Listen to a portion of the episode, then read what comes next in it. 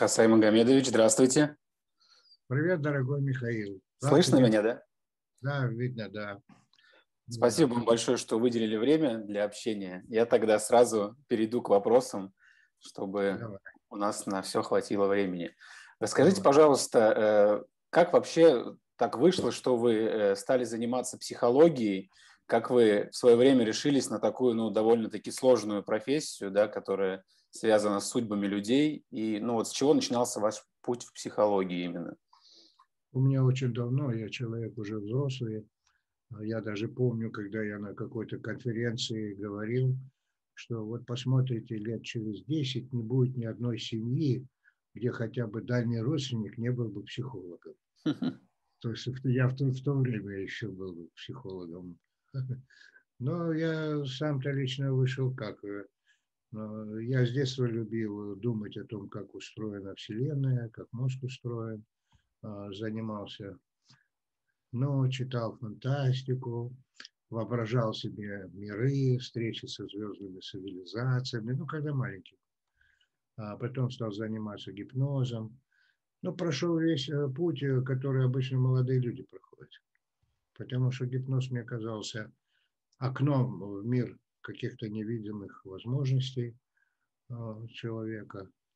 Ну, Потом изучая, изучая гипноз, э, сам практикую очень много. Я помню, что в школе у меня до сих пор помнят ребята, девочки, они помнишь, ты нас всех гипнотизировал? Да, я, я иногда очень такой был э, интересующийся. Я вообще сам любознательный, и всех любознательных э, люблю. И поэтому я с удовольствием отозвался на приглашение поговорить об интересных вопросах. Да. Так, ну вот, так что я с детства этим занимался, интересовался сначала неосознанно, а потом уже, но я помню, что я э, монографии великих психологов читал, которые в Советском Союзе издавались еще когда был в 10 классе. Так что, можно сказать, я психологией так близко занимался уже с отрочества. Ну, а потом я в свое время работал ведущим научным сотрудником психологического института Российской академии образования. Так что я могу сказать, что я а, не любитель просто, а, ну, раз ведущий научный сотрудник психологического института РАО, ну, ну наверное, это серьезно. Вот. Но это уже было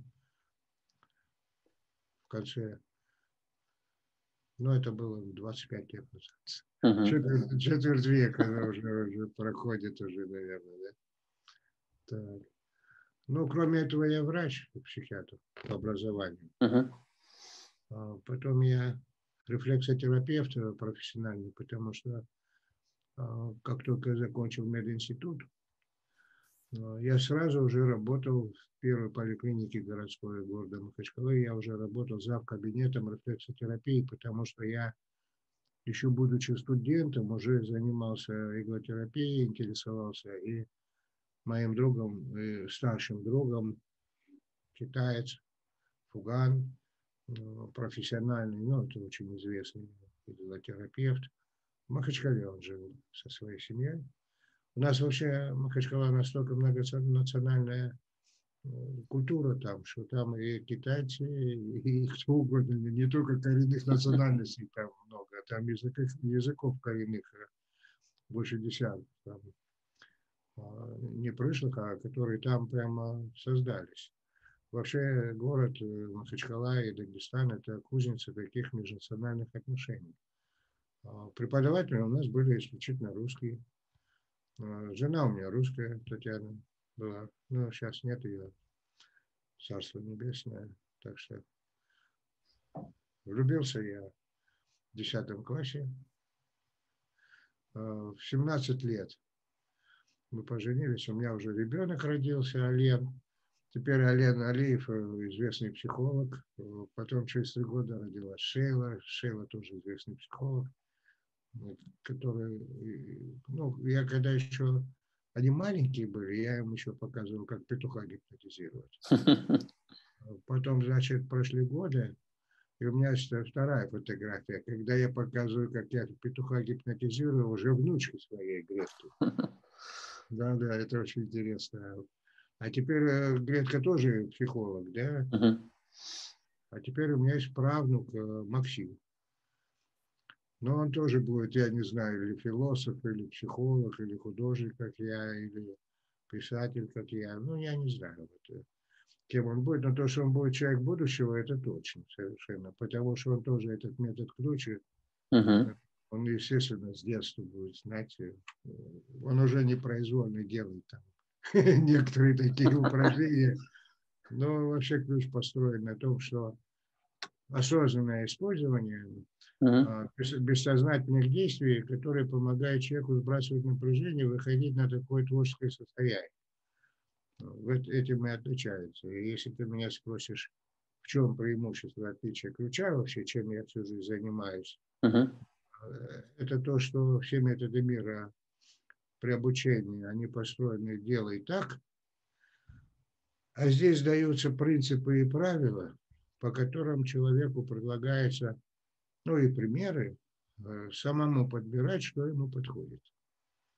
И сам процесс э, вот этого подбора путем перебора по определенному научному критерию позволяет ему выйти на свое собственное э, состояние и начать им управлять.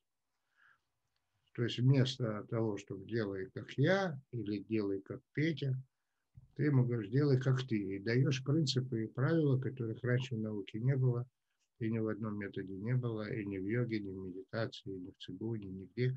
Но вот этот принцип, оказывается, когда человек использует, у него развивается поисковая активность мозга.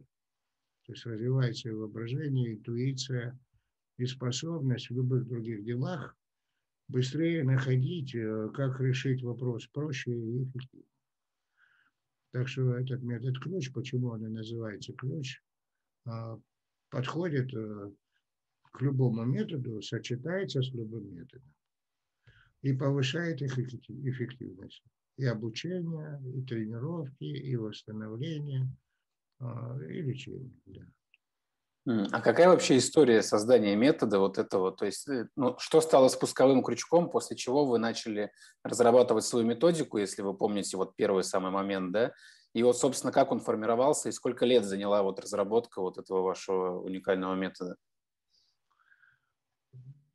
Была такая стадия, когда я еще работал иглотерапевтом. Хочу сказать, что Фуган, э, поскольку был очень опытный специалист. И именно, именно из самой основы иглотерапии uh-huh. И одновременно я учился в мединституте и ходил к нему. Значит, э, я одновременно занимался гипнозом, то мне удалось придумать, э, что можно вызывать реакцию в точках э, без прикосновения иглой. То есть я в гипнозе внушал вот этот комплекс характерных ощущений, там есть такое ТЧ называется, феномен отдачи, типа ломота, распирания, онемения электрического тока, ну, импульс идет по нерву, да. Я просто внушал человеку, что у него э, в организме, в теле там происходят эти ощущения. И наиболее отзывчивые точки, которые в свою очередь были связаны с больными органами, они в первую очередь э, и давали эти реакции. И мне в гипнозе люди говорили, вот так тут пошел, или вот так тут пошел, хотя они не знали атоса его терапии. И у них происходили соответствующие изменения. Вот если раньше психотерапия была определенные показания, что она лечит, там, что не может достичь, а вот эти внутренние связи между органами и внешними покровами, они более древние. И поэтому, когда я догадался через кору головного сигнальным путем запускать, а этот путь сигнальный, это психотерапевтический, запускать э, вот эти внутренние связи, то я расширил область применения психотерапии. Когда стал посредником между э, психикой и органами использовать точку.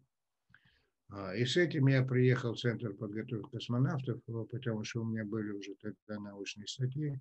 А, и Гримак Леонид Павлович, известный, известный а, психолог, э, психиатр, он с ними работал и занимался моделированием состояния человека в гипнозе. и он там модель невесомости разрабатывал в гипнозе, то есть внушали человеку в гипнозе состояние невесомости, чтобы изучить механизмы адаптации, потом там полет. И он меня там привез к Андрею Григорьевичу Николаеву, который был замначальник Центра подготовки космонавтов. Ну, Николаев Андрей Григорьевич, Попович, это третий космонавт планеты, да. И как раз таки я ему рассказал это все. И он говорит, у нас в космосе нельзя гипнозом заниматься. Ты придумай что-нибудь, чтобы человек сам у себя вызывал эти всякие изменения. Я тогда создал там в Центре подготовки космонавтов, это был 81 год, э, моделирование состояния человека. И когда космонавты и летчики, которые летали в невесомость, имели этот опыт невесомости, я их попросил вспомнить, как они там этот опыт чувствуют. И они вспоминали, как они были в невесомости, а, у них стали руки всплывать, расходиться, вот нога стала подниматься. И кто-то один из них говорит, ой, у меня зуб перестал болеть, а другой говорит, голова перестала, я устала, снялась. Потом я пригласил группу, которая вообще в невесомости никогда не была, и уже им не невесомость предлагал. Они же не знали, что такое невесомость. А это обычные люди были. Я им тогда просто вот эти руки, руки чтобы всплывали, предложил. И у них тоже возникло состояние невесомости. То есть я пошел с обратного. И тем, таким образом создались первые ключевые приемы. И они сами сказали, это же ключ, потому что когда один из них, э, из офицеров попробовал, и руки пошли, он говорит, это же ключ. То есть он сразу понял, что это выход э, в некое трансовое состояние. А, ну, в принципе, это состояние медитативное, но там путь другой. Здесь более короткий. А потом я придумал, если у кого не получается, значит, надо эм, сначала снять зажимы нервно-мышечные. Ну, не получается, например, потому что шея зажатая. Или не получается, потому что спина болит. Э, сначала надо э, короткими действиями снять зажимы. И у меня получилась еще синхрогимнастика по методу ключа. Это уже позже для того, чтобы расширить э, аудиторию, чтобы не 30-50% могли сразу входить в это состояние для управления своим. Ну вот, э, оказывается, в этом состоянии, о чем подумаешь, у тебя начинает в организме меняться. Э, такой непроизвольный, они да не знают, что это такое, но если они выходят в это состояние и начинают думать о том, что после этого будут лучше на пианино играть. Uh-huh. Их снимается напряжение, включаются внутренние ресурсы, и они действительно лучше играют на пианино. То есть раскрепощаются. А вот некоторые не могли, потому что зажимы были. И я для них придумал раскрепощающие приемы, которые потом отдельно синхрогимнастика сами по себе, их можно использовать и без этих упражнений, именно перед какой-то деятельностью, где надо снять зажатость. Это как 50 грамм для храбрости. Ну, поэтому аудитория очень большая, у меня же миллионы, миллионы людей обучаются. Одни синхрогимнастику применяют, она, кстати говоря, уже в учебнике по физкультуре для 10-11 Это здорово. Профессора Матвеева Анатолия Петровича, да. Да, а остальные применяют э, весь ключ. А вот за эти годы как сказать, сколько мне потребовалось, чтобы я его создал, а сейчас же он все время совершенствуется. Uh-huh. Ну, это единственный метод, который во всем интернете столько лет э, стоит и стоит, стоит и стоит непреклонно, потому что он все время развивается. Я так смотрю, какие-то были новшества, новые методики создавались, они то меняются, то другие появляются. А этот ключ как стоит и стоит, потому что он все время совершенствуется. А, по ключу много монографий научных. А, потом, значит, ключ используют лица опасных профессий и творческих профессий, и художники, как я. Я и стал художником, потому что я снял все зажимы, поверил, что я могу рисовать, и через год сделал выставку. Я и сыну сказал тогда, Ален, давай через год выставку сделал. Папа говорит, мы же рисовать не Теперь, теперь я член Союза художников, и он член Союза. У меня много выставок, и у него много выставок. Да. Так что эта штука такая, она и для людей перенапряженных, опасных профессий, где надо быстро решения принимать, для военных, например, для космонавтов. Она и для творческих людей, чтобы расширить. Э, для чего спрашивается творческому человеку? Но творческий человек тоже, хоть он и художник или там, допустим, писатель э, или актер. Вот художники я точно знаю, потому что у меня много художников обучалось, таких именитых, именитых. У них тоже свои штампы накапливаются, их тоже надо сбрасывать. Стереотипы, шаблоны. Как говорится, он уже изрисовался, ничего нового создать не может. Надо освежить, так сказать. Там ключ, конечно. Ну, то есть получается, что основной профиль, э, ну не профиль, как сказать, а направленность метода, да, это снятие зажимов через взаимодействие э, физических действий, да, и ментальных. То есть происходит какая-то синхронизация, процессе которой у человека отключаются какие-то блоки или прорабатываются какие-то стрессовые ситуации, правильно? Правильно, только не обязательно там только физически делать. Оказывается, это можно и в уме все это производить. Потому что если человек подобрал себе действия синхронные текущему состоянию, о чем я вначале сказал, uh-huh. по принципу подбора путем перебора, вдруг он выходит на те, те действия, которые он инстинктивно и сам делал. Просто он делал их неосознанно. Теперь вдруг он понял, вот, оказывается, я как в детстве или там в моменты счастья я вот что делал, и почему у меня такое состояние было. Теперь он как упражнение это делает сознательно – а потом он может делать уже без действия. Захотел, вспомнил, ну, это, это курс специальный обучения. Uh-huh. Антистрессовая подготовка называется. Причем интересно, это превентивная подготовка может быть к предстоящим ситуациям. Потому что обычно психологи работают с людьми, которые уже были в ситуации, их надо выводить оттуда. Ну, там травмы получили, психотравмы или еще что-то такое.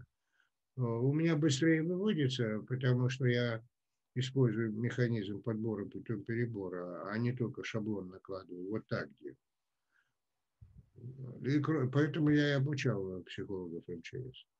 А, и кроме этого, можно превентивно научить человека в будущим ситуациям. Вот сейчас очень важный этот момент, э, когда вот э, карантин, ковид, там а, люди попадают в неопределенность, когда они не знают, что будет завтра.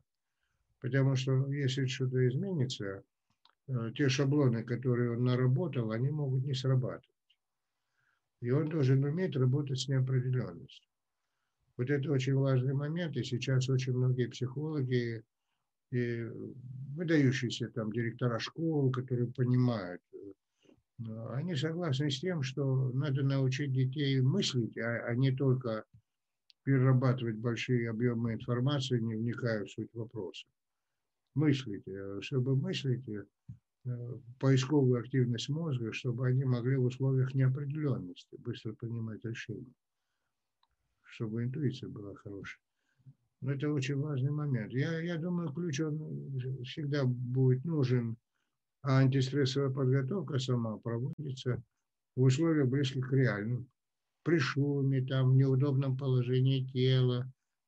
У нас люди тренируются там у нас есть э, программа «Бастион», э, где журналистов, которые улетают в горячие точки, мои ученики, они, значит, там проводят подготовку, там стреляют, там взрывают, они в этих условиях обучаются.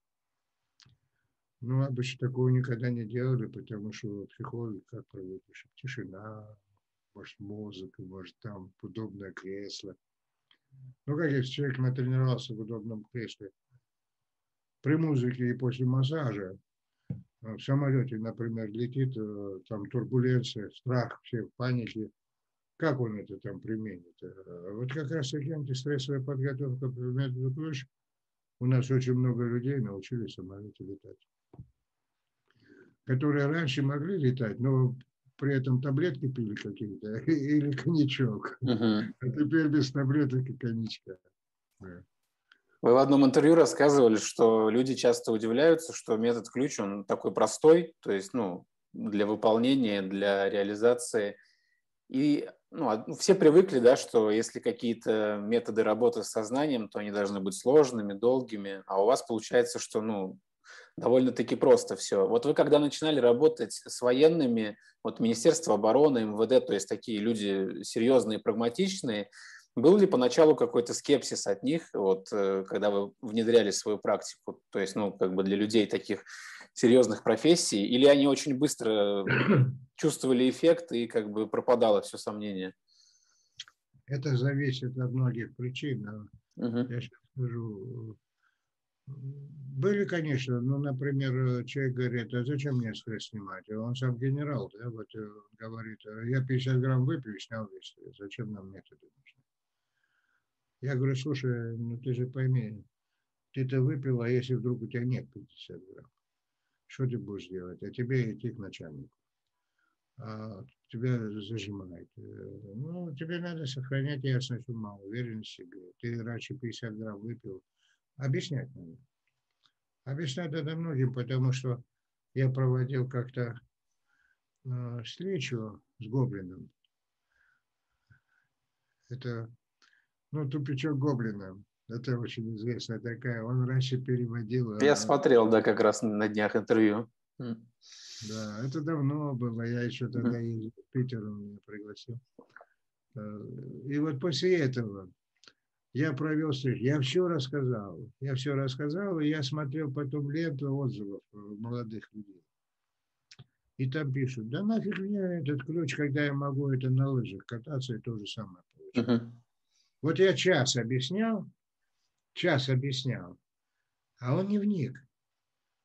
А я ему потом пишу, слушай, это ты, пожалуйста, если хочешь это получить состояние, катаясь на лыжах или в ванне, пожалуйста, получай, но носи с собой тогда в ванну.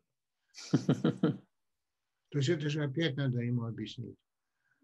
Ну, потому что молодой человек, у него в первую очередь э, во-первых, инстинкт самоутверждения, это раз. Это uh-huh. правильно, у меня тоже так было, я помню, когда маленький был, на выставке ходили, там картины смотрели, все там стоят, из класса моих друзья. О, шедевр, о, шедевр. А я не понимаю, что за шедевр. Я говорю, что это за шедевр? А я понимаю сейчас, это у них обезьяний рефлекс э, работал. Потом же мы выросли, они как были, так и остались. А я потом, когда начал рисовать, я понял сколько должно быть у человека состояния душевного и мастерства, чтобы вот это сделать. Они как были обезьянами, так и остались. О, шедевр. Ну, кто-то им говорит, что это шедевр, ну, они да. повторяют. Да, повторяют. Но чтобы понять, что это шедевр, надо было хотя бы раз попробовать э, сделать это. Это у меня же тоже было, что это за шедевр, пока я сам не попробовал. А, э, комплекс такой, самоутверждение. Молодые люди я считаю, что это нормально, комплекс самоотвержения, потому что это с другой стороны позволяет человеку дистанцироваться. Потому что это предлагают, говорят, это супер.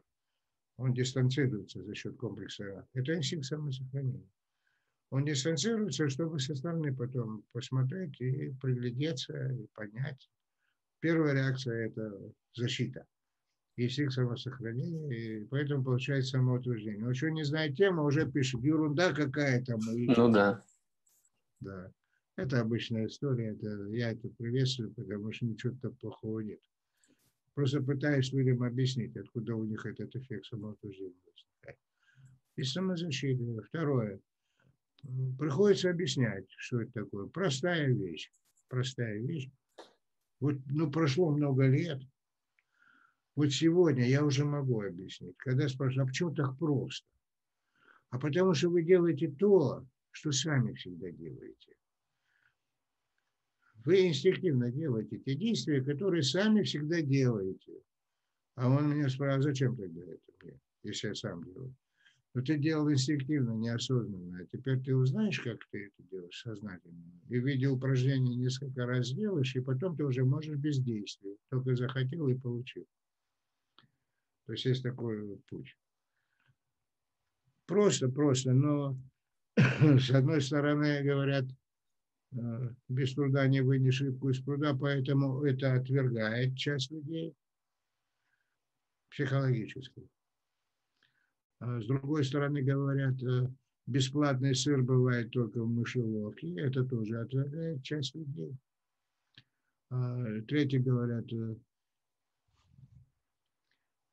Это не может быть, потому что это все давно придумано в йоге, все давно придумано в медитации. Зачем мне какой-то метод еще изучать? Когда я взял, раз сел, и мне так хорошо, и я медитирую. Но я говорю, слушай, ну будет сейчас э, какой-нибудь неопределенный момент, зуб у тебя будет сильно болеть, или тебе завтра на операцию, или взорвется там колонка базовая где-нибудь там. А, и ты вот, и, приведи себя вот в порядок, а, медитируй. Третьи медитировать не могут, потому что у них зажим, они не знают об этом. А я как раз объясняю, ты шею себе поправь, и у тебя получится медитация. Он так поправил, у него пошла медитация. Он говорит, слушай, я два месяца старался, у меня не шла. Как ты догадался? Я говорю, это ключ. То есть там вот это все есть. Поэтому для того, чтобы люди сразу это принимали, надо показать, ну, два пути есть. Либо авторитет, потому что человек не сталкивается, ну, первый раз в жизни книгу открывает и вдруг читает. Это великий психолог из Америки, профессор такой-то, в таком-то институте там уже преподает, а у него там столько-то, ну, авторитет. Ну, и дяденька или тетенька, там, или ребенок, ну, авторитет, ну, проверено, и начинает менее критично. Сейчас этим пользуются для того, чтобы манипулировать. Авторитет. Э, второе, пример. Личный пример э, – это телефонное радио. Тетя моя избавилась от э, головных болей и давления, допустим, кто-то кому-то говорит, потому что она там какой-то ключ применяла, да что ты говоришь? Да, и у меня вот голова все время болит. А где это? Иначе искать и звонить. Такие пути есть. А, ну, у меня много было разных людей. Дело в том, что я-то работал в электронной промышленности после того, как в Центре подготовки космонавтов 2-3 э, года ездил в командировку и там проводил эти исследования. Меня, про меня потом писали очень много всяких, э, потому что я создал модель невесомости э, и преодоления стресса и перегрузки. А это всем нужно и в обычной жизни.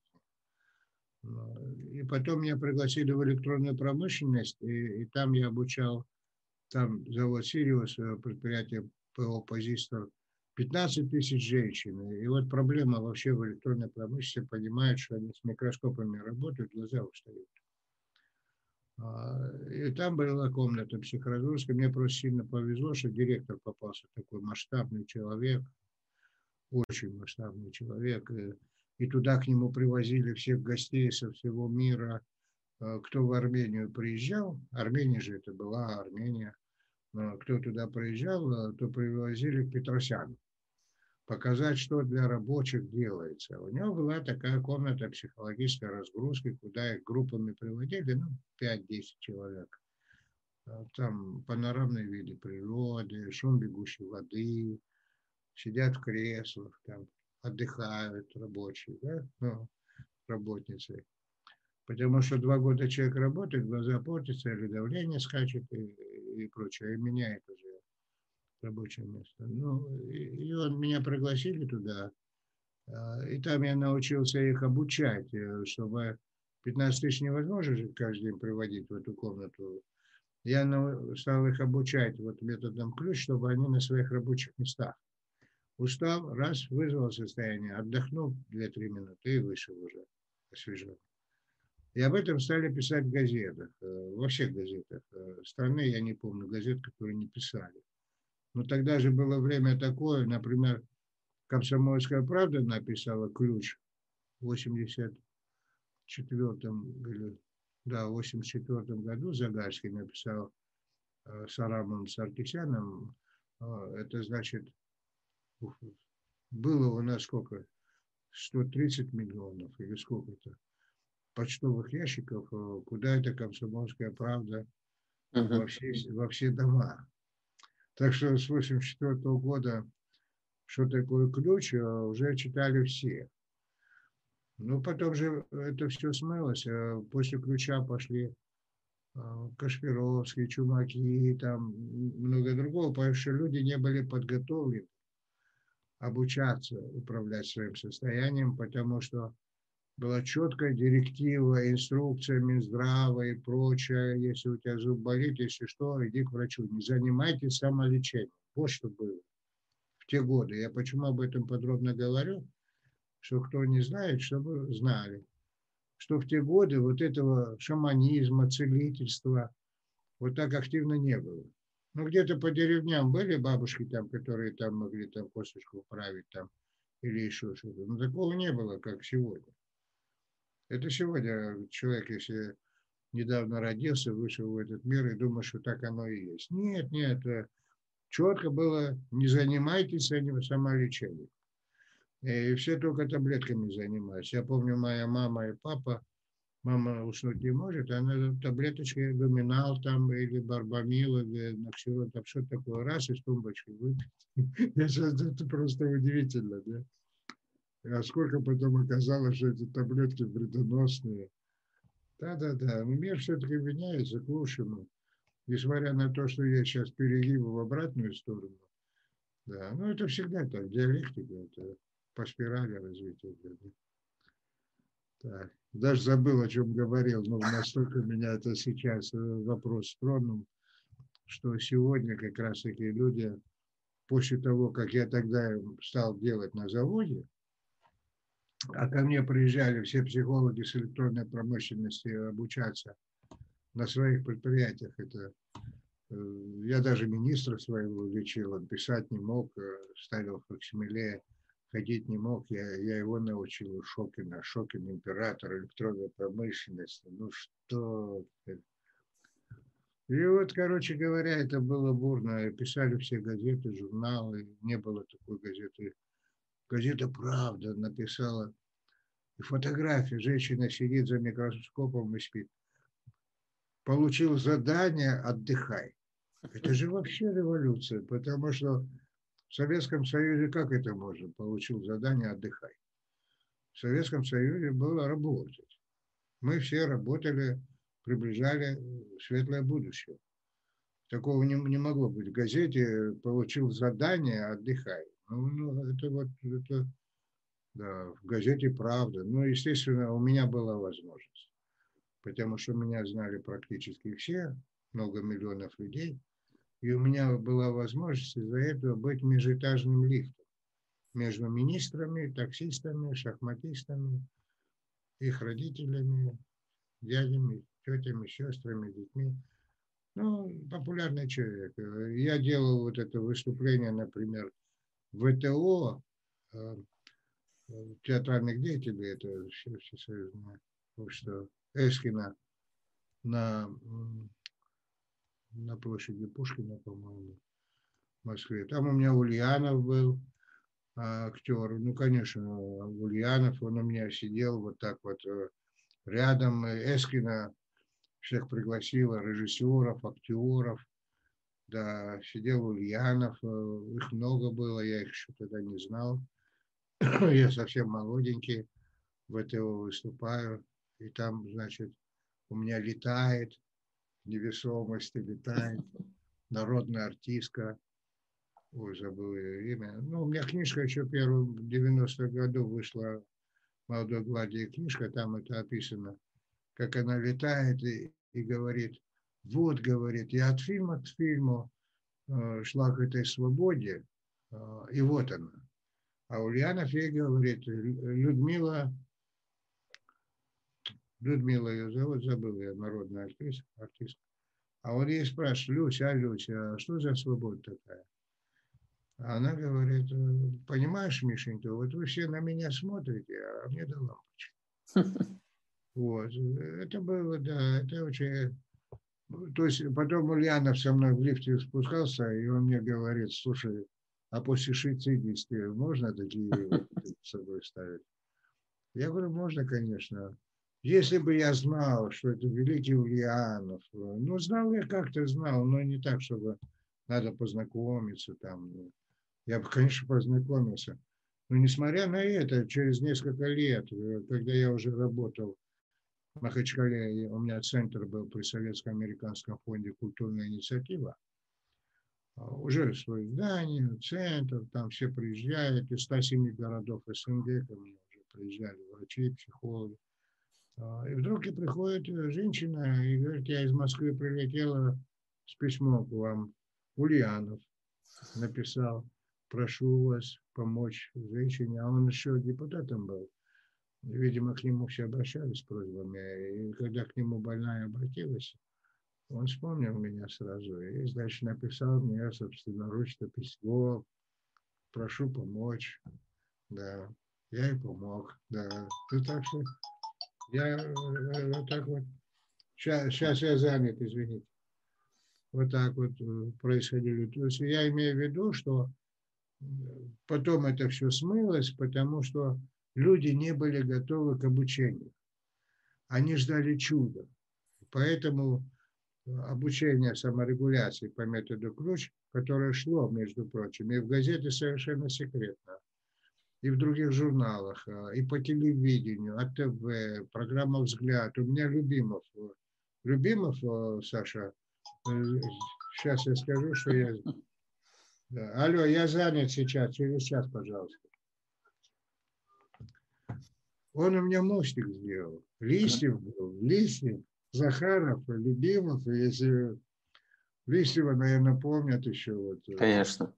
Да, там у меня был случай, меня привели туда, э, прямо программа «Взгляд» идет съемка, и меня привели туда, и я им рассказываю, что это такое, показываю, как руки расходятся, как поднимаются, все это. А Саша Любимов говорит, слушай, для чего это надо? Я говорю, это чтобы страх снимать. А вот, например, э, хочешь мостик сделать? Он говорит, э, как я 20 лет мостик не делал. Я говорю, а вот ты вот так сделай, представь себе, что ты делаешь. И он сделал мостик. Без подготовки, без тренировки. Просто он стоит на мостике. И есть у меня где-то в архиве это видео. Как Любимов стоит э, на мостике, а Листьев к нему подходит и говорит, Любимов, ты как Ольга Корбут. И мы его уже оттуда вынимаем, из этого моста. Он бы сам и встал, просто Захаров и Лисов не были готовы к этому, они стали ему помогать встать, потому что ну, он так удивился, он говорит, спокойно сделал мостик, не боясь. 20 лет не делал, да. Ну, это интересно, да.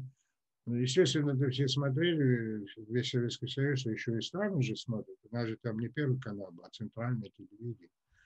Потом АТВ, программа «Взгляд», вот это я сказал. Потом э, детская программа была. Господи, где только я не был.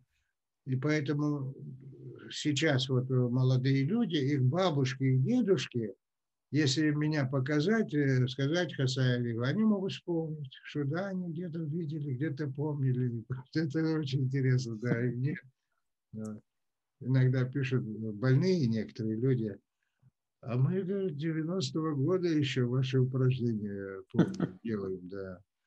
Ну, интересно. Но люди еще ждали чуда. И поэтому они, когда появились Чумак, когда Кашпировский, они вот хотели.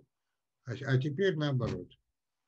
Теперь, когда они поняли, что все зависит только от тебя, они начинают учиться. Но тогда еще не были вот э, подготовлены к обучению. И мне приходилось, отвечая на этот вопрос, да, хотя я мог э, и там, и там, и с начальствами общаться, и там их, и семьи их лечить там и так далее. Э, на самом деле пробивается новое всегда с определенным трудом, потому что шаблоны мышления у людей мешают. Да, и поэтому приходится разрабатывать, разрабатывать, разрабатывать. И вот поэтому вопрос твой, я скажу, что на это уходит вся жизнь. Чтобы дойти до того, чтобы сказать, что ребята, это так просто, потому что вы делаете то же самое, что вы делали всегда и сами, только вы делали инстинктивно, не обращая на это внимания, а теперь я вам показал, как это делается. Вы говорите, о, я, я же так и делал. А что ж ты не делаешь сейчас? Я не подумал а теперь ты знаешь. Вот это и есть обученческий процесс.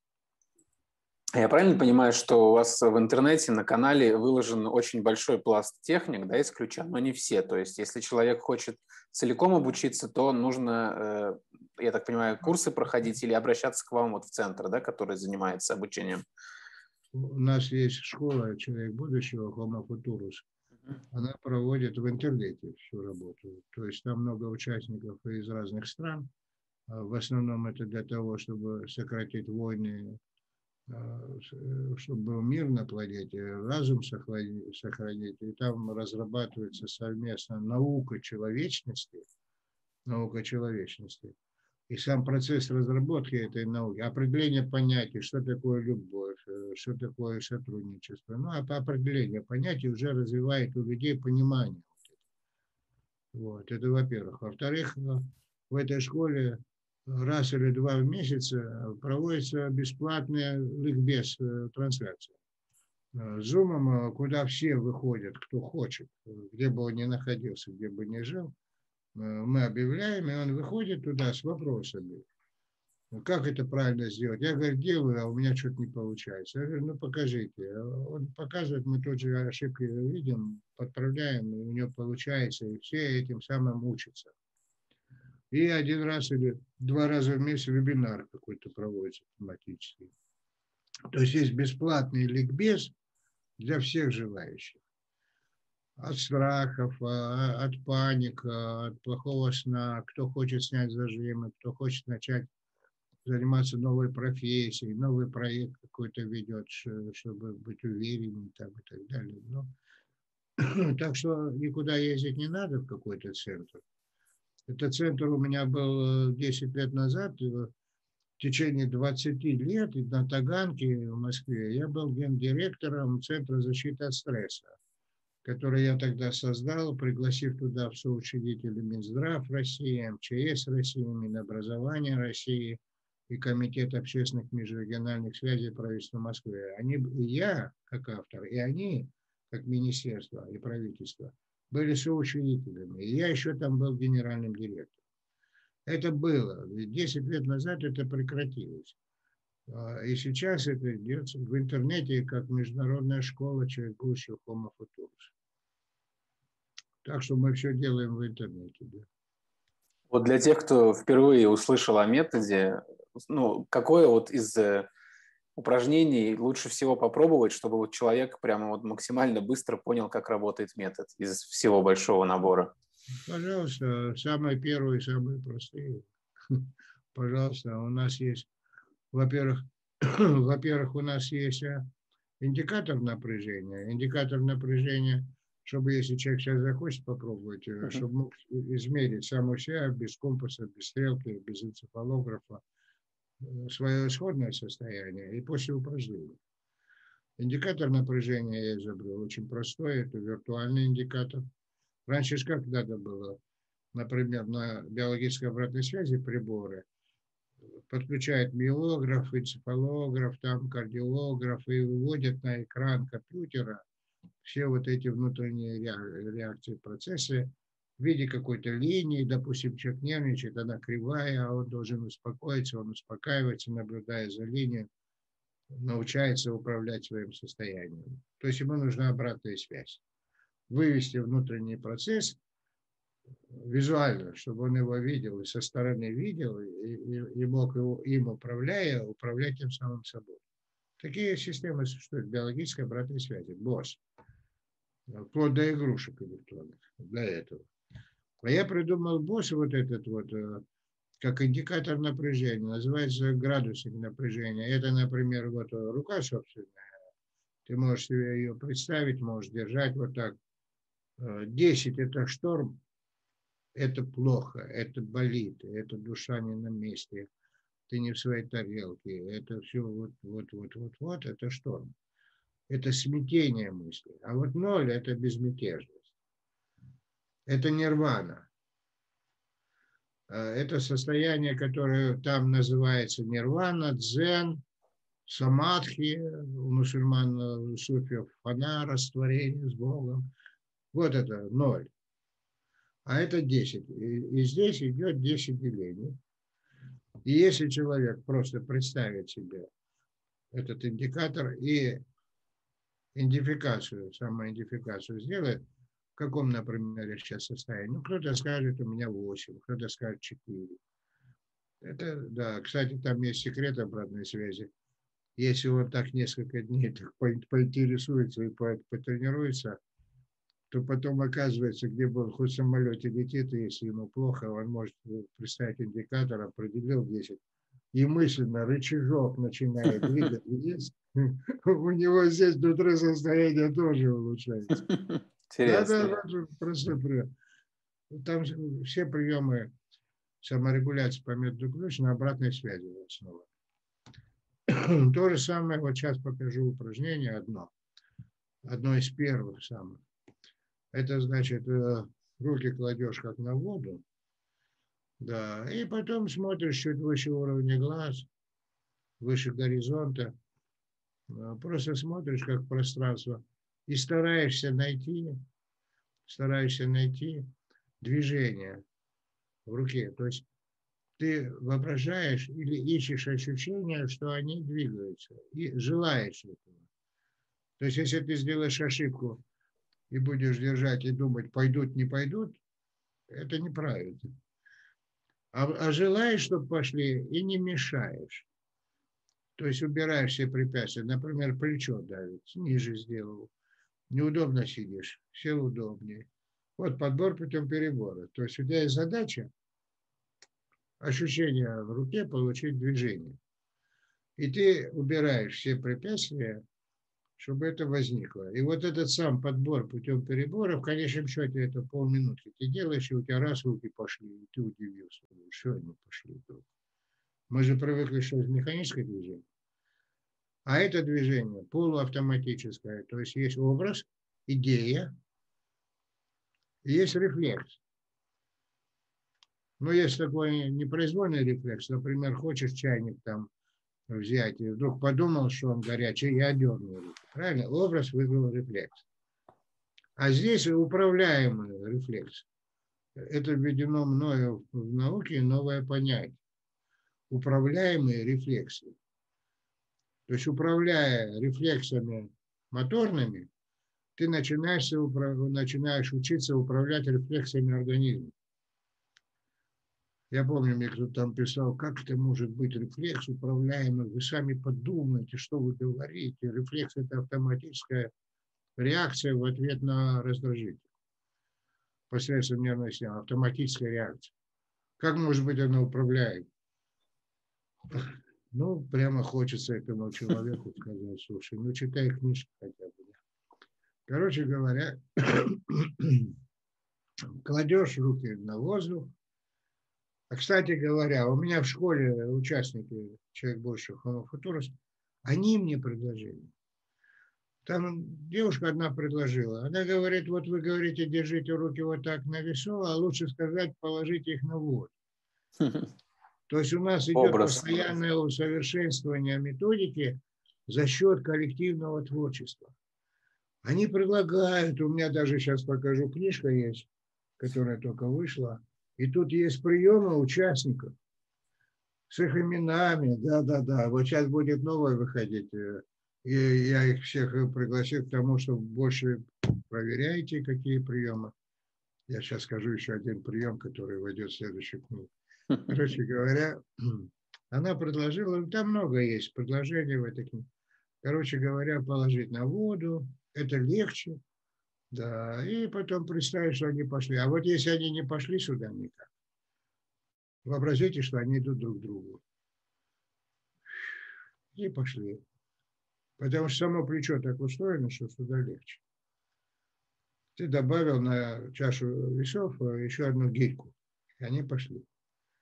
И он говорит, а что они пошли? И вот как только они пошли, у него э, снимается шаблон, как говорится, разрыв шаблона. И он даже от самого удивления, от необычности, он уже в трансе.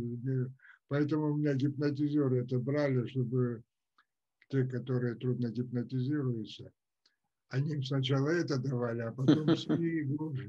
Да, я их выгнал всегда, потому что я это создавал, чтобы человек сам мог управлять собой, то есть для свободы. А они стали манипулировать, чтобы управлять им. Э, поэтому школа открыта для всех, для всех. Ликбезы бесплатные, все, все учатся управлять своим состоянием. Но когда ко мне кто-то выходит, а научите, чтобы мы были специалистами, там, чтобы мы могли учить других, а там целый блок, который я не показываю. Там есть запрещенные приемы, которые нельзя показывать, чтобы не появились вот эти манипуляторы.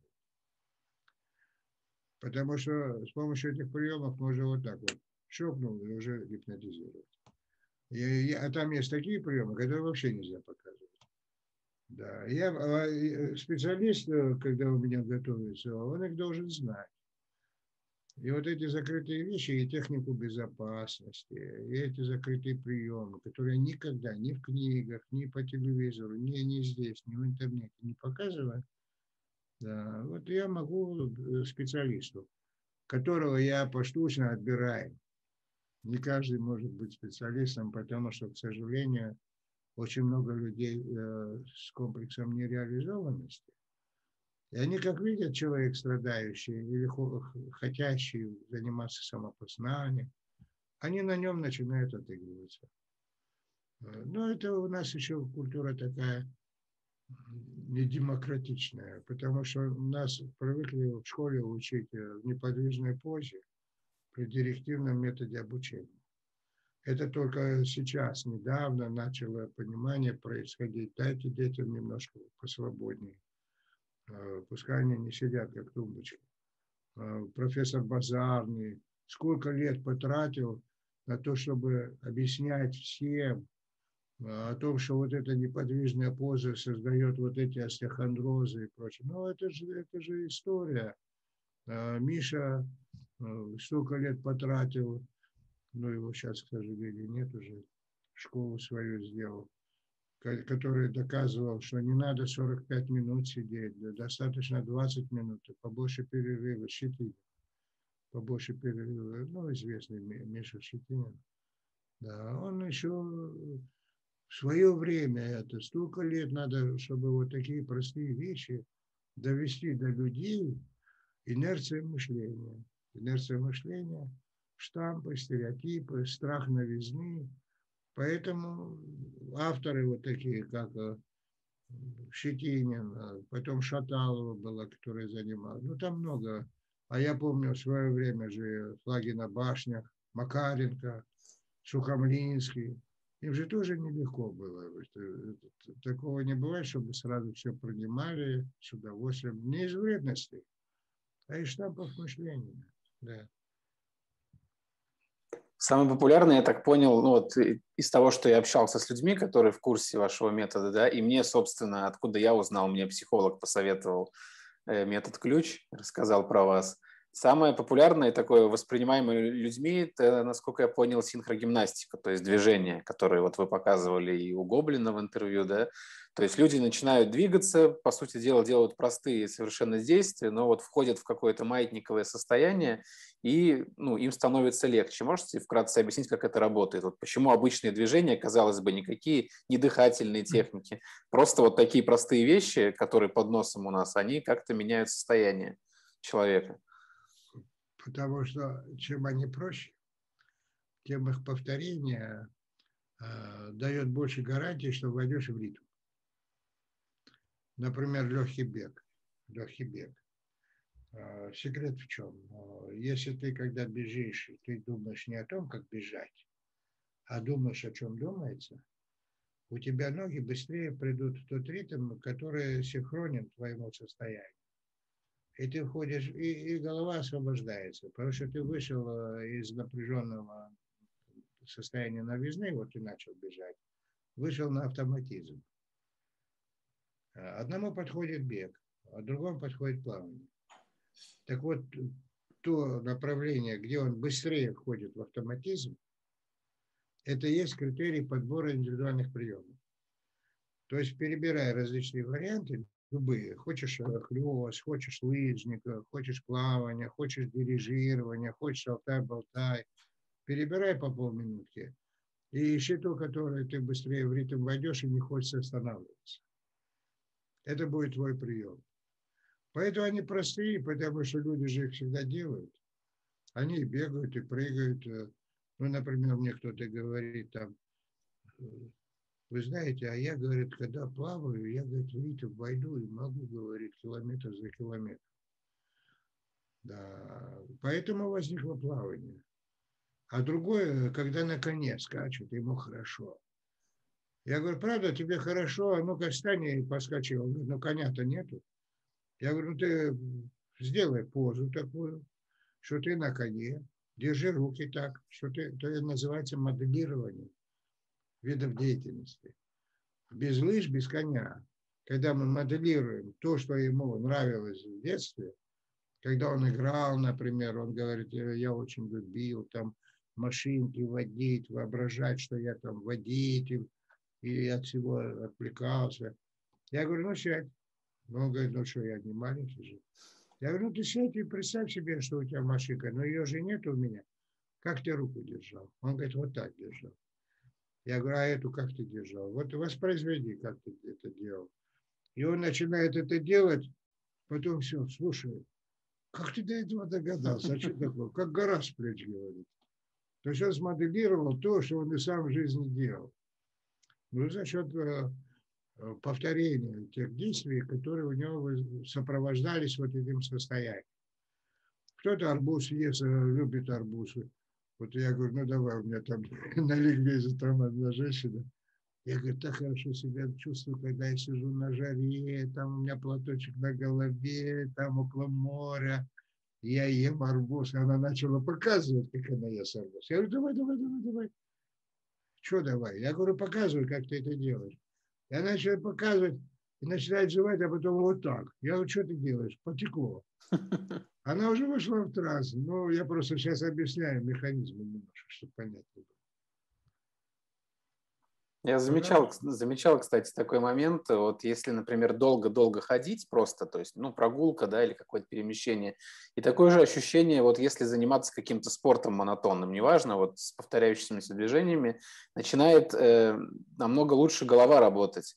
То есть я вот занимаюсь журналистикой, и после, во время хорошей прогулки начинают приходить мысли по материалам каким-то, которых нету, если вот сидеть, пытаться что-то заставить себя сделать, не получается. Какое-то монотонное движение, голова работает по-другому. Это прямо конечно, вот очень так... Конечно, потому что в ритм вошел и сбрасывается напряжение. А, а если в ритм не вошел, наоборот, уставший. А поэтому некоторые говорят, а нам прогулка помогает, а потом дождик вышел, выпал, а теперь они пошли гулять вечером, пришли, а, им пришлось лужи обходить, и они никак в ритм не попадали. Они говорят, что-то мы пришли уставшие, обычно мы гуляем, приходим. Но они не знают этих тонкостей просто. Что там, когда они гуляли, они задумавшись, они о чем-то говорили, кого-то обсуждали, идут, гуляют, и на автомат выходили, и на автомате, и голова освобождалась. А тут надо все время обходить лужи. Ну, вроде прогулка-прогулка, а эффект другой. Короче говоря, первый вариант – это войти в ритм а, автоматизма. А здесь э, второй вариант э, – сам автоматизм.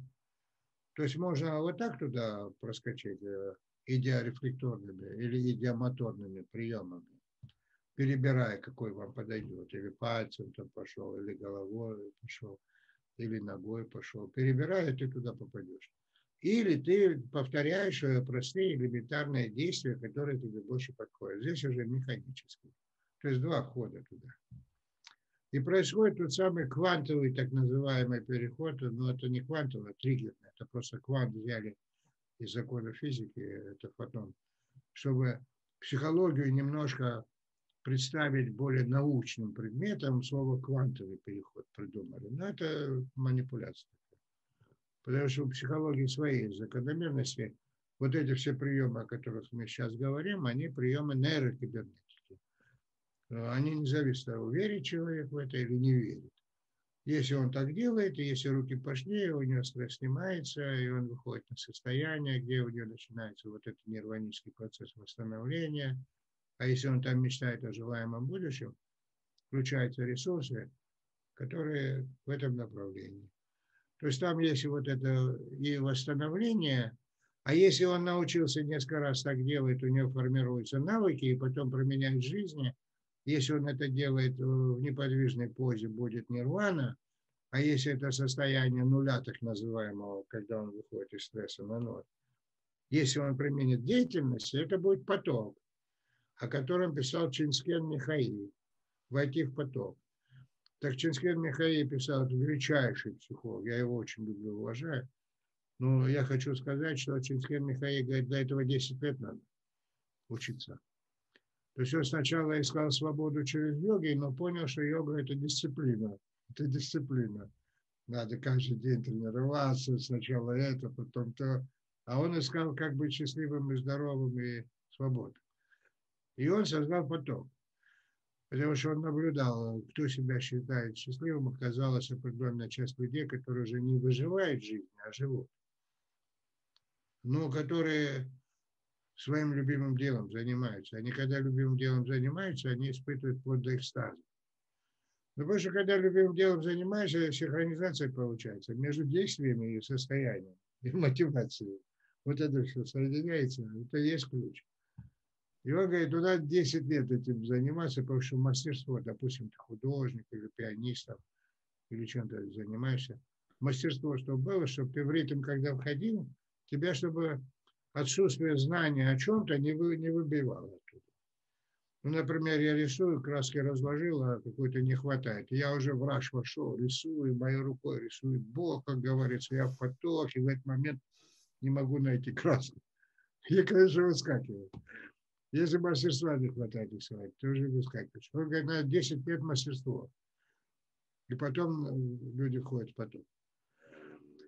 и чувствуют себя счастливыми, и дольше живут, и счастливы, и так далее. Но суть в том, что если, оказывается, человек сделает хлест руками по спине, снимет шаблоны, он быстрее в поток войдет. То есть, если бы мы с ним, с Чицким Михаилом встретились, я бы ему это показал, он немножко там бы усовершенствовал. Вы вот сказали про любимое дело. Я вот в преддверии финала хотел бы задать вопрос, поскольку лейтмотив интервью у меня это поиск предназначения, и вот э, общаюсь я с людьми как раз, которые наверняка нашли свое место в жизни. Вот скажите, с высоты вашего опыта, как э, сейчас большая проблема, что люди там в 30-40 лет до сих пор не знают еще, чем они хотят заниматься, занимаются посредственной работой и несчастны. Вот как человеку уже взрослому, Эм, как говорится, как понять, кем я хочу стать, когда вырасту, когда я уже вырос. И насколько метод ключ помогает вот в, само, в самоопределении и самореализации. Как взрослым людям понять, чем им заниматься, если они не могут найти своего места? Сейчас, как и всегда, трудно найти свое место. Почему? Потому что раньше при социализме своего места трудно было найти, потому что ты должен был быть в системе, как э, как говорится, быть в государственной системе и ходить на работу и получать зарплату. Так? А, сейчас, потому что некуда ходить. То есть нет работы, где ты получишь зарплату. А, потому что вот этот малый бизнес, средний бизнес, э, все, как говорится, рушится. А, трудно человеку. Любимое дело он найти может, но оно ему заработок не приносит. А, тоже как человек хочет, когда говорит, хочу найти любимое дело, он же априори предполагает, что которое ему доход принесет. Конечно. Ну так жить-то надо. Потому что у нас есть, кроме души, есть еще и тело. Хотя и сказано, не хлебом единым жив человек, но и, и не духом единым жив человек. Надо, чтобы духовные и материальные ценности были согласованы.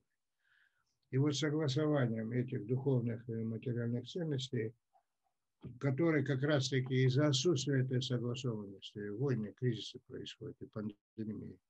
А я сделал вот такой, я хочу показать. Uh-huh. Национальная идея России – генератор будущего, манифест. А, это моя картина Ангел Трубач, как благовесть. Вот. Я хочу, почему я это показываю, пусть э, все посмотрят, э, потому что есть идея а, на основе понимания, как работают две половины мозга, что Запад и Восток создан. И что Киплинг говорил, есть Запад, есть Восток, и они им никогда не сойтись. А Достоевский сказал, а душа русского человека открыта всему миру. То есть на этом и строится моя национальная идея. И поскольку я ее строил не как политик, а как специалист, как работает мозг. И поэтому с этой точки зрения додумался, как надо сделать, чтобы сократить кризисы и войны. И поэтому я вам рекомендую все, пожалуйста, там, там же есть и бесплатная часть, э, когда читают, это издательство Ридера. Uh-huh. Издательство Ридера, там можно просто прочесть, о чем это, это очень интересно. Оказывается, мы имеем уже интеллектуально, как создать образ будущего. Я там прямо написал, я еще не знаю образа будущего, но знаю, как создать генератор э, э, к тому, чтобы у нас открылся образ будущего. То есть, если мы это все сделаем, мы наше будущее создадим. То, то есть, вот я знаю путь к этому. Это действительно как соединить э, восточное мышление, где первичны духовные ценности, восточные, и западное мышление, где первичны материальные ценности. Как соединить их, согласовать. Это очень, очень интересно, потому что человек целостен, духовно-физическое существо, у него есть психика и организм материальный. А, также и человечество хочет быть целостным. И уже идут попытки, люди хотят объединиться, чтобы не было кризисов и войн, хотят объединиться. Э, ну, пока нет способа, как это сделать. Э, у меня уже есть, поскольку за моими плечами практически уже стоит что-то сделанное в этом направлении, и проверенное, и утвержденное. Минздрав утвердил это в 1987 году, именно образование в 1987 году еще утвердили. Официально признанное, узаконенное, проверенное, применяемое и в космосе, и на воде, и под водой, у нас в школе человек будущего Home Futurus есть Дмитрий Беленкин, который без рук, без ног э, делает э, подводные погружения без акваланга, но он и без ключа это мог делать. Но он говорит, а теперь с ключом я это делаю гораздо проще, гораздо быстрее, я всегда это использую, ключ. Конечно, у нас там была э, чемпион мира, 41 мировой рекорд по задержке дыхания в воде, Молчанова. Ее да, я знаю.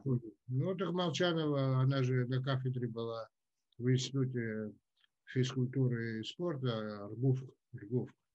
Э, там же кафедра была сначала у Блейера по экстремальным видам спорта. И она применяла ключ. Э, и у меня есть там видео на этом, эм, где же это у меня, в сайте Стрессу, там большой архив видео, где мы с Молчановой сидим, и она рассказывает, как она применяет ключ. И Алешка такой вот такой вот, два раза больше, чем я, тоже применяет ключ, тоже чемпион э, мира и так далее. И мы с ней сидим и мечтаем о том, что мы научим всех ребят, э, и синхрогимнастики научим. Она же, ну, она потом погибла, потому что была там в гостях у одного человека, у какого-то бизнесмена. Ну, в гости поехали, и она там прыжок сделала в воду, и, и ей не сказали, что там есть, она попала в такое течение подводное. А, не сказали, то ли не знали, то ли что, не, не знаю, что там было. Вот, она, бедная, погибла, она в моем сердце, потому что это была необыкновенная, просто прекрасный человек, а а, сколько там у нее, 9 минут задержки дыхания, это 41 э, мировой рекорд.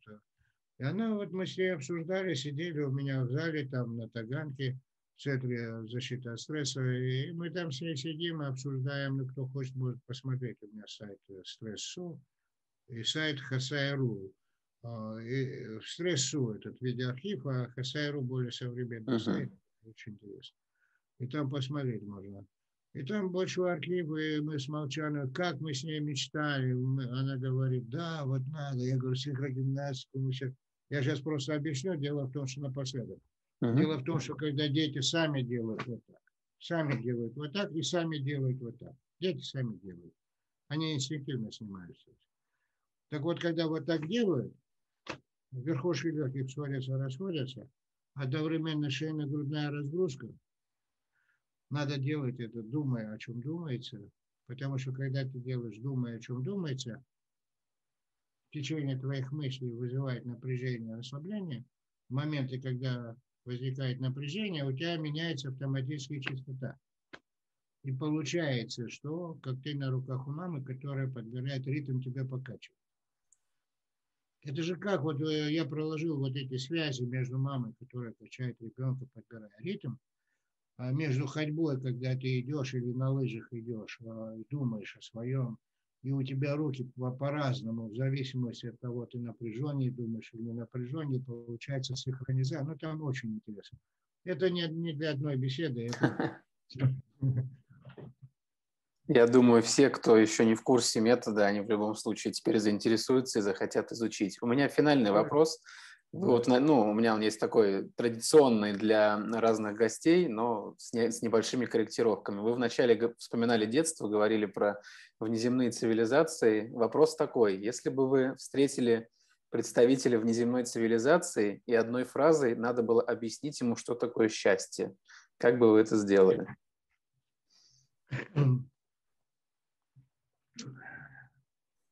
Я Ефремова читал, очень люблю Ефремова, я читал Стругацких, я читал многих. Я, у меня образ выплыл сейчас, э, по-моему, у Ефремова в «Лезвие бритвы» или в «Час быка», ну где-то там было такое, когда хотели наши земляне послать э, какой-то э, символ какой-то, думали туда, в иноземную цивилизацию, чтобы они сразу поняли. Они послали фигурку танцующие женщины и мужчины.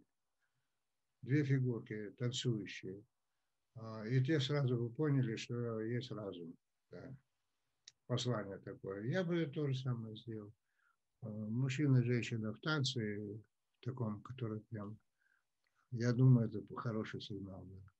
Ну, гениальный этот самый Ефремов был, ей-богу. А, знаешь, я тебе скажу, я самим э, этим разговаривал кто написал «Сумма технологий». Угу. Я был в Польше, он был в Кракове, жил. Как же его фамилия?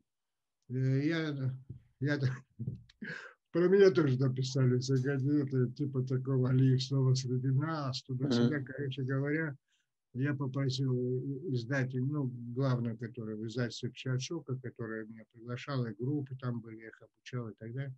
Меня с ним, э, Станислав Станислав Лем. Угу.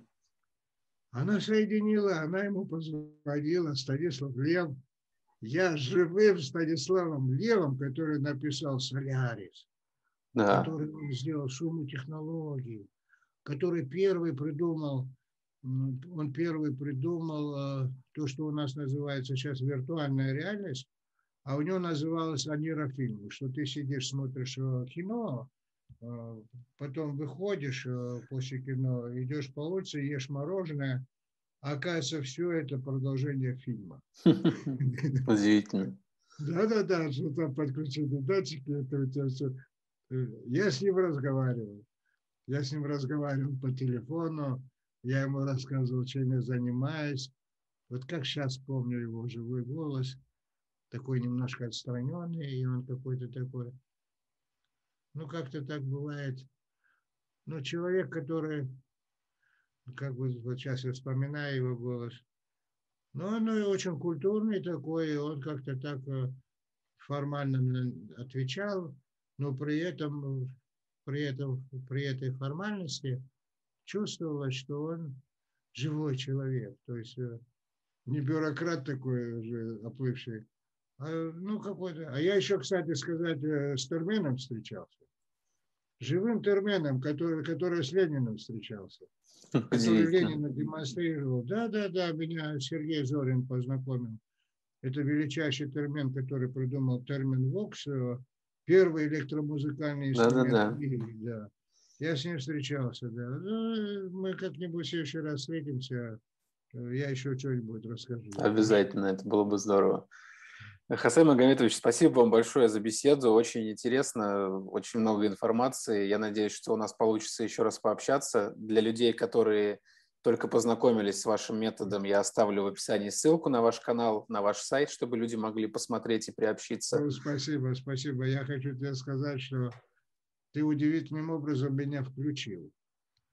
Ты удивительным образом меня включил. Я, честно говоря, сам от себя не ожидал, что это такой речистый. Э, потому что, ну, как-то ты умеешь. Ну, я тебя поздравляю. Спасибо. Спасибо большое. Спасибо вам, до новых встреч. Спасибо. Всего доброго. Спасибо. До, до свидания.